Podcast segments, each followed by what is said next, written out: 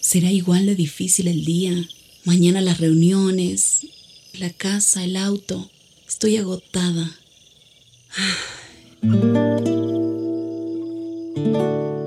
No importa cuántas cosas me hayan angustiado hoy. Me acercaré a Él porque Él tiene descanso para mi alma y mi mente. Cuando mi corazón está tranquilo, puedo escuchar su voz en quietud y confianza.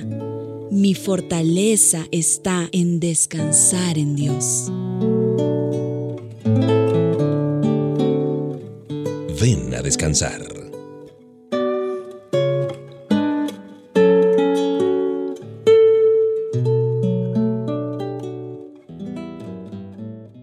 Jesús nos enseña a orar de corazón y no con meras repeticiones. Hay personas que dicen bellísimas oraciones, pero en realidad sus palabras no reflejan quizás una relación de amor con Papa Dios. Al contrario, pueden ser frases y pensamientos aprendidos de memoria porque se repiten una y otra vez, quizás solo por costumbre. Pero nosotros cuando hablemos con Papá Dios cada día, debemos hacerlo con respeto y con humildad pero también con la confianza de saber que nos acercamos a nuestro Creador, quien nos ama y desea lo mejor para nuestra vida. Es cierto que a medida que aprendamos a orar, conozcamos las enseñanzas de la Biblia y crezcamos en nuestro compromiso con Jesús, habrá ciertas palabras con las que sentimos eh, mayor comodidad. Eso también ocurre en las relaciones humanas. por ejemplo, hay saludos, formas de hablar y frases que utilizamos a diario con la gente que nos rodea. El problema no es eh, reiterar expresiones o decir cosas que ya mencionamos en otro momento. Por supuesto que es bueno renovar las maneras e incorporar nuevas expresiones, porque la oración es un diálogo dinámico con Papá Dios, no un monólogo en el cual participamos en soledad y con las mismas palabras. El asunto más importante es considerar nuestra oración como una gran oportunidad de relacionarnos con nuestro Creador, de hablar con Él, de permitirle dirigir nuestra vida.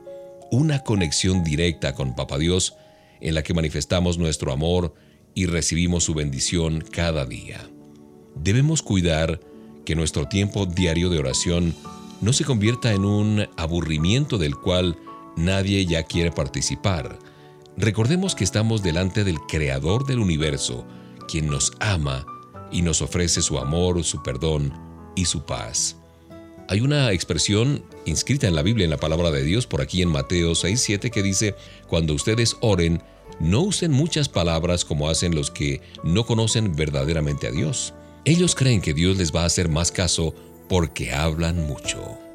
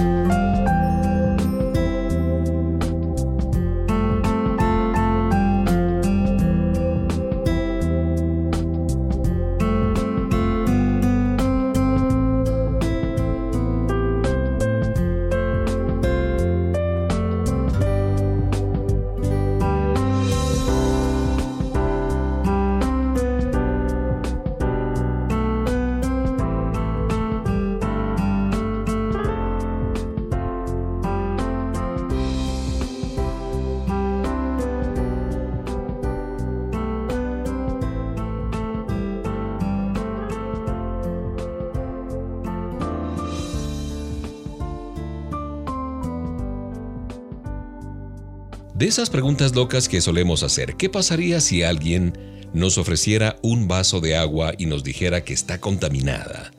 ¿La beberíamos? Por supuesto que no.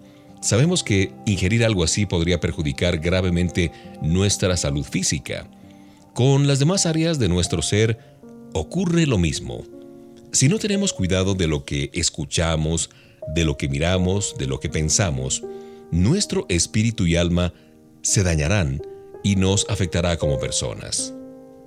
¿Qué podemos hacer para vivir una vida pura y limpia? Bueno, debemos tener en cuenta lo siguiente. En primer lugar, dominar nuestros ojos. Las tentaciones están por todas partes y buscan captar nuestra mirada para seducirnos, para engañarnos, para hacernos pecar. ¿Vemos cosas que sabemos que no son correctas? Nuestros ojos se detienen todo el tiempo en ciertas personas o del sexo opuesto, visitamos sitios o leemos revistas que se dedican a la pornografía, ¿qué programas de televisión estamos mirando? Son preguntas que vale la pena hacernos y responderlas con mucha sinceridad.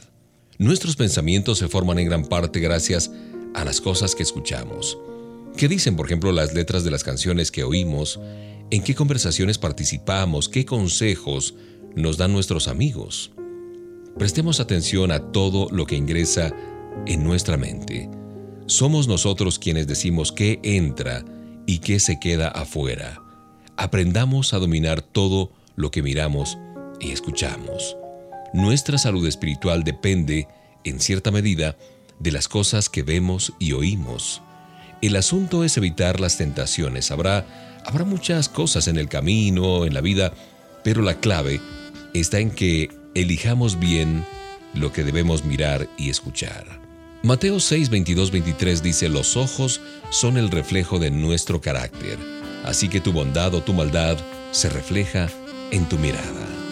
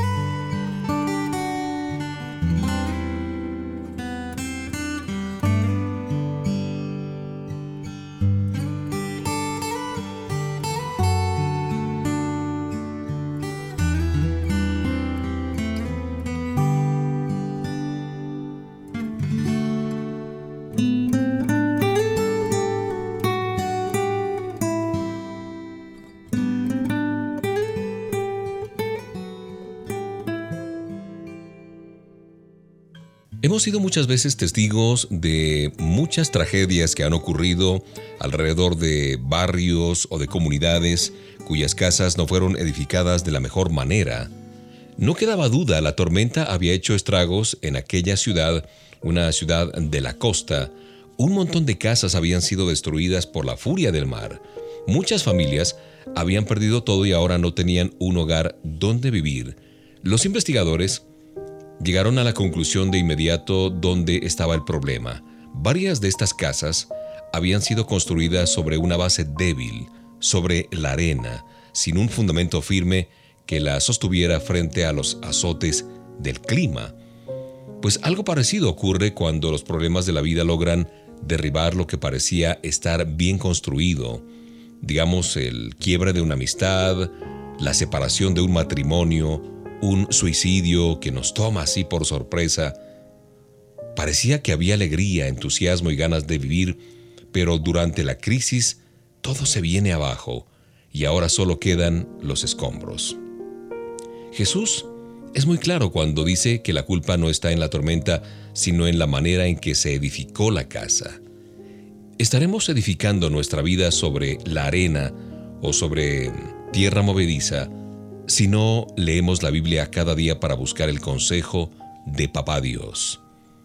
Si no seguimos las instrucciones de Jesús para vivir una vida feliz, si nos apresuramos a tomar decisiones y enredarnos en compromisos que no podemos cumplir, nos dejamos guiar por las emociones en lugar de la reflexión, del consejo sabio de Papá Dios a través de algún hermano en la fe, alguna persona, algún programa, algún podcast, algún libro, en fin.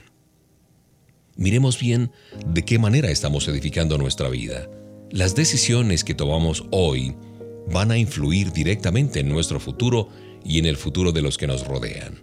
No permitamos que la ansiedad gobierne nuestros pensamientos. Esa sensación de que es ahora o nunca casi siempre es engañosa. Aprovechemos el tiempo que ahora tenemos y pensemos bien cada cosa que vamos a hacer.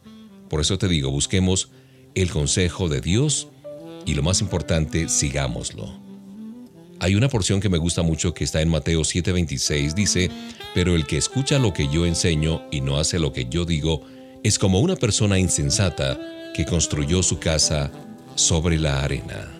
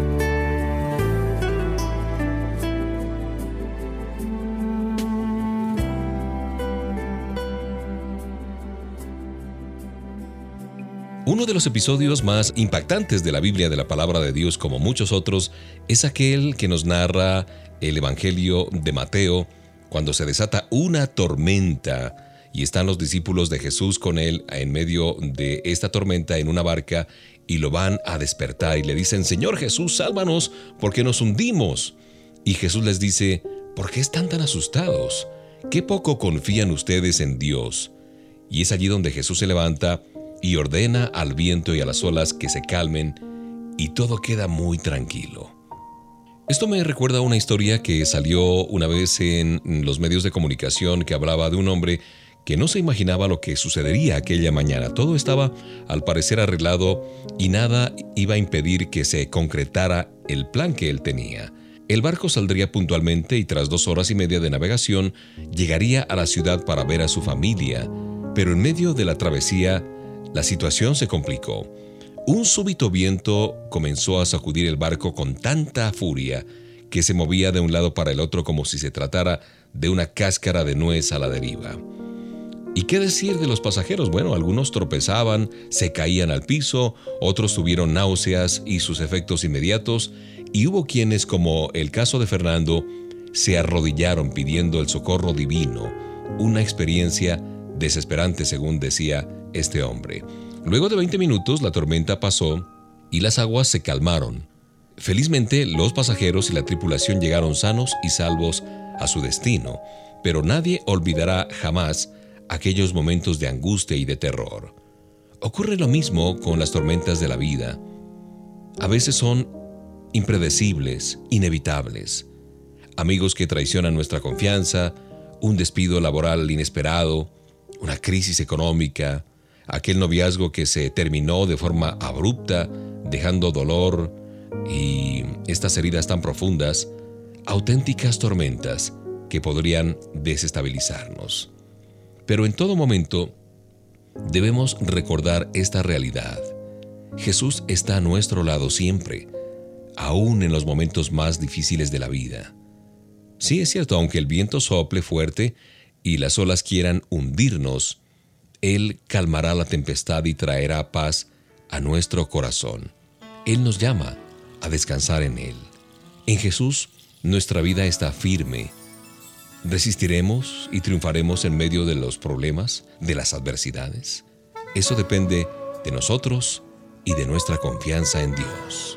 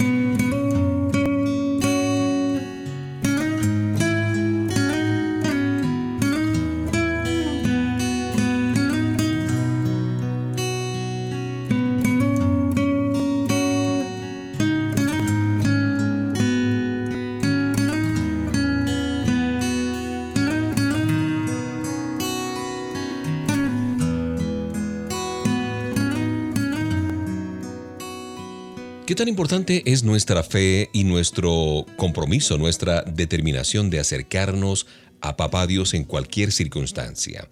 Cuando Jesús terminó de hablar en la sinagoga, la multitud dificultaba su paso, había muchísima gente, gente por todas partes, personas que deseaban acercarse a Jesús.